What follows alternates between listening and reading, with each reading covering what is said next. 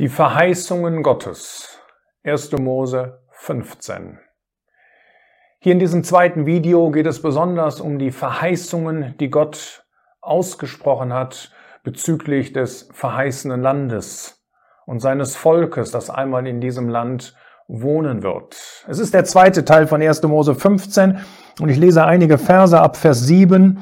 Und er, Gott sprach zu ihm, das ist die Antwort Gottes, nachdem er an die Verheißung, nachdem Abraham an die Verheißungen Gottes glaubte.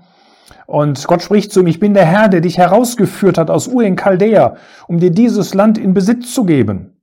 Und er sprach, Herr, woran soll ich erkennen, dass ich es besitzen werde? Da sprach er zu ihm, hole mir eine dreijährige junge Kuh und eine dreijährige Ziege und einen dreijährigen Widder und eine Turteltaube und eine junge Taube. Und er holte ihm diese alle und zerlegte sie in der Mitte. Vers 17. Und es geschah, als die Sonne untergegangen und dichte Finsternis eingetreten war, siehe da ein rauchender Ofen und eine Feuerflamme, die zwischen jenen Stücken hindurchfuhr. An diesem Tag schloss der Herr einen Bund mit Abraham und sprach, deiner Nachkommenschaft gebe ich dieses Land. Der zweite Teil in diesem Kapitel beschäftigt sich in erster Linie mit, den Verheiß mit der Verheißung Gottes über dieses Land. Gott spricht zu ihm und wahrscheinlich ist das noch die Fortsetzung von dem Gesicht, das Abraham sah, dass Gott durch dieses Gesicht zu Abraham gesprochen hatte. Wahrscheinlich, wahrscheinlich ein zweites Gesicht, denn es heißt ja zwischendurch, äh, dass er hinausgeführt wurde und dass er dort die Sterne des Himmels sah. Und ich denke, das war nicht nur im Glauben, in dem Gesicht, das war buchstäblich. Jedenfalls spricht Gott hier in diesem Kapitel ein zweites Mal zu Abraham. Und zwar geht es jetzt besonders um dieses Land. Erinnert ihn daran, dass er der Herr ist, Gott der Allmächtige, der ihm aus diesem Land herausgeführt hat. Und dass er ihn deswegen herausgeführt hat, um ihm ein neues Land zu geben. Und auch wenn er dieses Land im Augenblick noch nicht besitzt, aber seine Nachkommenschaft wird einmal dieses Land zum Besitz bekommen. Und dann stellt jetzt Abraham noch einmal die Frage, woran werde ich denn erkennen, dass ich es besitzen werde? Die Frage der Nachkommenschaft und damit des Erben von all dem, was Abraham gehört. Da hatte Gott ihm eine Verheißung in den Versen vorher gegeben. Nämlich, dass er und Sarah tatsächlich noch einen Sohn bekommen werden, auch wenn das biologisch gesehen völlig unmöglich war. Aber Abraham glaubte eben an diesen Gott, der Auferstehung, an diesen Gott der Lebendigen und Gott rechnete es ihm zur Gerechtigkeit. Aber jetzt stellt er noch die Frage, woran kann ich das Ganze überhaupt alles erkennen? Und diese Frage, die ist aufrichtig, die hier aus dem Herzen Abrahams kommt. Und weil diese, Herz, diese Frage aufrichtig ist, ähm, beantwortet Gott sie auch. Er macht das in einer sehr interessanten Art und Weise, nämlich indem er jetzt plötzlich ähm, von mehreren, von einem Opfer spricht, das aus mehreren Tieren besteht. Das heißt, Gott hat diese Frage des Abraham ernst genommen. Und zwar nicht, weil das jetzt eine, eine Frage war, die die Regierungswege Gottes in Frage stellt, sondern es war eine Frage, die aus einem ehrlichen Herzen herauskam. Ein, ein, ein Herz, das eben äh, nicht nur Bedürfnisse hat, das Wort Gottes zu hören, sondern der auch irgendwie erfahren möchte, wie Gottes Handeln nun noch aussieht. Und das Interessante ist, dass die Antwort Gottes auf diese Frage von Abraham wir werden das demnächst noch öfter in seinem Leben sehen. Das ist Christus. Die Antwort Gottes auf die Frage, die Abraham hier hat, ist Christus. Hier in Form von Vorbildern, in Form von diesem Opfer, das Gott Abraham, das Abraham Gott darbringen soll. Es ist auch heute bei uns im Leben öfter der Fall, dass wenn wir mit Fragen zu Gott kommen, dass die Antwort Christus ist. Dass Gott in irgendeiner besonderen Weise auf seinen Sohn hinweist und so passiert das hier auch. Er muss ein Opfer darbringen, das aus verschiedenen Tieren besteht. Und diese Tiere, diese Großtiere, haben die Eigenschaft, dass sie dreijährig sind. Die Tauben haben später die Eigenschaft, dass sie nicht zerlegt werden, nachdem man sie getötet hat. Und das zeigt uns, dass wir hier verschiedene Seiten des Werkes des Herrn Jesus und seiner Person vor uns haben. Denn diese junge Kuh, die spricht wahrscheinlich davon, dass der Herr der treue Diener gewesen ist. Dieser geduldige Arbeiter Gottes, der den Menschen ihre Bedürfnisse stillte, der für die Menschen da gewesen ist, der den Menschen etwas kundgetan hat von der Heiligkeit und von der Liebe Gottes, der unermüdlich für Gott tätig gewesen ist, der unermüdlich seinen Weg von der Krippe bis zum Kreuz ging. Die junge die, die, die, die Ziege ist das typische Opfer äh, für, ein, für die Sünde, das dargebracht wurde. Es spricht vielleicht davon, dass der Jesus am Kreuz das Sündopfer gewesen ist und vielleicht auch, dass er der Stellvertreter war. Jedenfalls der Stellvertreter für alle die Menschen, die glauben. Das heißt einmal, dass der Jesus für viele und einmal, dass der Jesus für alle gestorben ist. Und das ist ein riesiger Unterschied, denn wenn es dort heißt, dass der Jesus für alle gestorben ist, dann heißt es im Blick auf alle Menschen, jeder kann kommen. Aber er ist für viele, als Stellvertreter für viele, für nur die gestorben, die auch zu ihm gekommen sind. Und das ist ein riesiger Unterschied. Das erste zeigt die Größe seines Werkes, jeder kann kommen.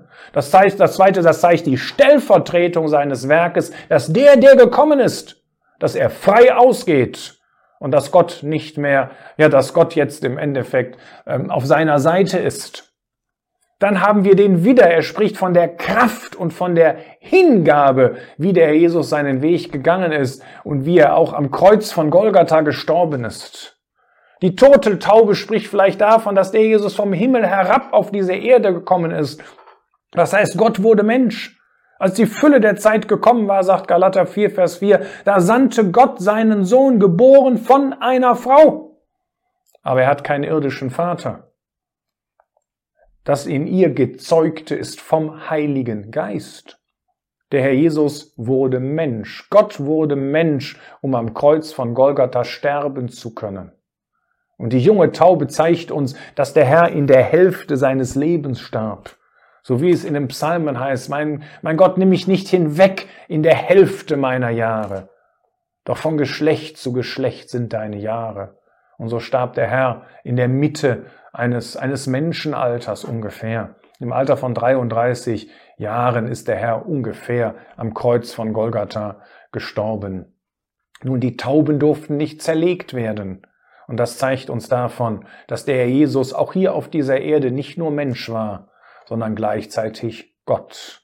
Als der Herr Jesus Mensch wurde, hat er nie aufgehört, Gott zu sein. Alle diese Opfertiere mussten sterben, sie mussten getötet werden.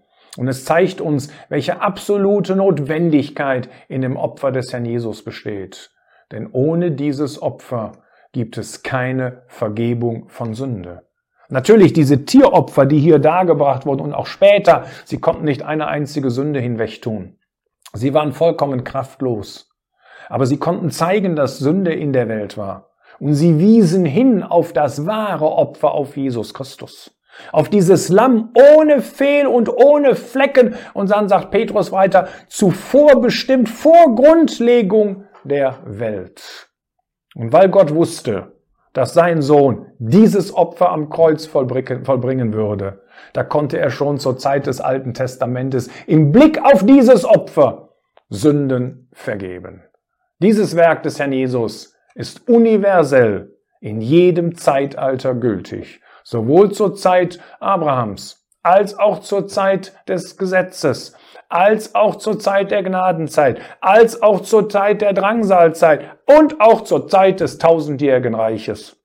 Aufgrund des Opfers des Herrn Jesus am Kreuz von Golgatha können Menschen gerettet werden. Und das ist dieses wunderbare Bild, was wir hier haben. Und das ist das, was Gott jetzt zeigt. Er bringt seinen Sohn, den Menschen Jesus Christus, der hier auf dieser Erde lebte und an das Kreuz ging, in die Umstände von Abraham.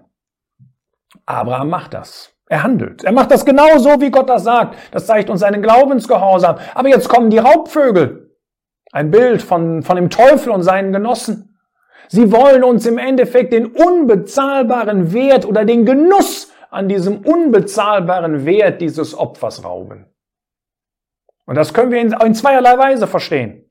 Auf der einen Seite versucht der Teufel mit aller Macht, ungläubige Menschen daran zu hindern, dass sie zu Gott kommen. Wir wundern uns manchmal, dass zu Evangelisationen vielleicht so wenig Ungläubige kommen und auch solche nicht, die uns zugesagt haben, dass sie kommen wollen. Und vielleicht sind wir manchmal enttäuscht über sie, dass sie nicht gekommen sind. Aber wir dürfen nicht vergessen, dass der Teufel, der große Widersacher Gottes, seine Hand im Spiel hat und versucht, diese Menschen davon abzubringen, eine solche Veranstaltung zu besuchen. Und auf der anderen Seite ist der Teufel auch tätig, wenn die Gläubigen versuchen, Genuss an den geistlichen Segnungen zu haben. Auch dann stellt er sich ihnen in den Weg und versucht das auf verschiedene Weise zu verhindern. Wir brauchen dann Energie, um den Teufel zu vertreiben. Und das sehen wir hier bei Abraham. Der, der Energie aufwendet am Ende von Vers 11. Die Raubvögel, die stürzen sich auf das Fleisch herab, auf dieses Opferfleisch. Aber Abraham erscheuchte sie hinweg. Und als die Sonne untergehen wollte, da fiel ein tiefer Schlaf auf Abraham. Dann heißt es weiter, und siehe, Schrecken, dichte Finsternis überfiel ihn. Und wenn wir jetzt sehen, was Gott ihm jetzt vorstellt, dann verstehen wir noch einmal, warum es am Anfang dieses Kapitels hieß, wir haben das im ersten Teil gesehen, dass Gott zu ihm sagte, fürchte dich nicht.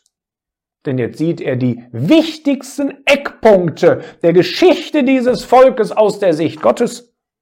Dieses Volk, das wird einmal in Fremdlingschaft sein. Das dem Volk wird, wird jahrhundertelang dieses Land nicht gehören. 400 Jahre lang wird dieses Volk sklavisch einem anderen Volk dienen müssen und bedrückt werden. Und dann wird Gott in seiner Gnade dieses Volk aus dieser Macht, also aus den Ägyptern, was wir in 2. Mose 6, die folgenden Kapitel äh, sehen, befreien. Und dann ziehen sie tatsächlich aus der Macht Ägyptens, aus Ägypten heraus, sogar mit Reichtum, weil Gott ihnen den gibt. Und dann kehren sie in das Land Kanaan zurück. Aber auch dort ist es auf ein Auf und Ab, weil sie die Feinde nicht besiegen, weil sie zur Zeit der Richter immer wieder von Gott abfallen und dann Gott ihnen jedes Mal Richter erwecken muss, die sie wieder auf den Weg zurückbringen. Und dann werden zuerst die zehn Stämme und später die zwei Stämme in die Gefangenschaft geführt werden. Die zwei Stämme dürfen wieder zurück und es gibt noch weitere Ereignisse in der Geschichte, die gar nicht alle vorgestellt werden. Jedenfalls der Weg zum Ziel, bis dieses Volk, dieses Land in seiner endgültigen Größe besitzen wird, wie es in Vers 18 bis Vers 21 vorgestellt wird. Das heißt vom Strom Ägypten bis zum Strom Euphrat. Das ist sogar jetzt noch in der Zukunft. Abraham, fürchte dich nicht. Irgendwann wird dieses Volk sein Ziel erreichen, sagt Gott. Es ist sicher, dass es dieses Ziel erreichen wird. Aber Gott sagt hier nicht genau wann. Wir wissen wann, natürlich zu Beginn des tausendjährigen Reiches. Aber wann das genau stattfinden wird, das wissen wir natürlich nicht. Das nächste Ereignis ist die Entrückung. Sie kann innerhalb von ein, zwei Stunden stattfinden. Es kann auch noch etwas dauern. Gott alleine weiß diesen Zeitpunkt. Aber es wird dieses Land einmal besitzen. Das Schöne hier ist, dass Gott nicht zuerst bei Abraham mit den Schwierigkeiten beginnt, die dieses Volk haben wird, sondern es ist ein Prinzip, was wir häufig in der Bibel finden, dass Gott zuerst die Segnungen, die Ergebnisse des Glaubens vorstellt und erst anschließend hinweist auf den schwierigen Weg, den man oft gehen muss, um dieses Ziel, um diese Segnungen zu erreichen. Gott schließt noch einen Bund mit Abraham. Das ist ein sehr interessanter Bund, denn es ist ein einseitiger Bund. Aber bevor dieser Bund geschlossen wird, lesen wir noch, ähm, was geschah und wie mit dem Opfer. In Vers 17, es geschah, als die Sonne untergegangen und dichte Finsternis eingetreten war, siehe da ein rauchender Ofen und eine Feuerflamme, die zwischen jenen Stücken hindurchfuhr. Nun, es gibt verschiedene Erklärungen dieser beiden ähm, ähm, Bilder, sag ich mal, der rauchende Ofen und die Feuerflamme. Aber ich denke, die beiden zeigen uns verschiedene Zeitabschnitte des Volkes. Der rauchende Ofen spricht von den Zeitabschnitten der Schwierigkeiten. Sklaverei in Ägypten, Zeit ihrer Unterwerfung unter die Könige Kanaans, die babylonische Gefangenschaft zum Beispiel, die Zerstreuung heute und die noch zukünftige Drangsalzeit. Während die Feuerflamme wohl mehr von der Geschichte Israels spricht, in denen der Herr ihnen in Gnade hilft. Befreiung aus Ägypten, Befreiung aus der Macht der Könige Kanaans. Nach der 70-jährigen babylonischen Gefangenschaft Rückkehr aus dieser Gefangenschaft.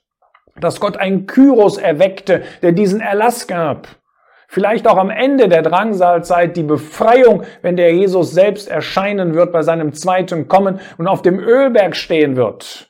So haben wir also hier eine Zusammenfassung dieser bewegten Geschichte dieses Volkes, wo Gott sein Volk erzieht und wo Gott auf der Seite seines Volkes steht. Nun, dieses Land, was uns hier beschrieben wird in Vers 18, ich sagte das schon in den folgenden Versen, hat das Land Israel bis heute noch nie besessen. Das heißt, dieser Bund, der hier geschlossen wird, der ist bis heute noch nicht erfüllt worden. Heißt das, dass dieser Bund außer Kraft gesetzt ist, weil das Volk so gottlos war? Nein. Es ist ein einseitiger Bund, der ohne Bedingungen geschlossen wird. Ganz anders als der Bund am Berg Sinai, wo ein Bund äh, von, mit, mit beidseitigen Bedingungen geschlossen wird, wo, wo das Volk sofort versagt hat. Aber dieser Bund ist einseitig. Die Zusicherungen sind nicht abhängig von dem Verhalten Abrahams oder von, der, von dem Leben des Volkes. Sie sind absolut sicher, weil ausschließlich Gott diesen Bund schließt. Das heißt, der Bund ist bis heute noch nicht erfüllt. Aber der Bund hat Bestand bis heute und hat auch noch Bestand in der Zukunft, bis er erfüllt ist. Denn es ist ein Bund der Verheißung, ein Bund ohne Bedingungen. Und im Galaterbrief in Kapitel 3, Vers 17, da bestätigt ja Gott diesen Bund noch einmal. Und das zeigt uns, dass dieser Bund tatsächlich immer noch besteht. Äh, Galater 3, Vers 17. Dies aber sage ich, einen vorher von Gott bestätigten Bund, macht das 430 Jahre danach entstandene Gesetz nicht ungültig. Das heißt also auch das, was in der Zwischenzeit geschehen ist und Bündnisse, die in der Zwischenzeit geschlossen worden sind, machen diesen Bund der Verheißung nicht ungültig, denn er ist einseitig von Gott geschlossen worden. Das heißt, es gibt noch eine gewaltige Zukunft für dieses Volk. Oder ich sage besser, für den Überrest dieses Volkes. Gott verändert sich nicht. Der Hebräerbrief sagt, Jesus Christus ist derselbe, gestern, heute und in Ewigkeit. Und der Prophet Maleachi sagt uns, dass das ist, das ist so wichtig, denn das ist die Grundlage dafür, dass sich auch die Verheißungen Gottes nicht ändern. In Maleachi 3, Vers 6. Denn ich, der Herr, ich verändere mich nicht. Und ihr Kinder Jakobs, ihr werdet nicht vernichtet werden. Es gibt eine Zukunft für dieses Volk, alleine schon, weil Gott diesen Bund damals mit Abraham geschlossen hat.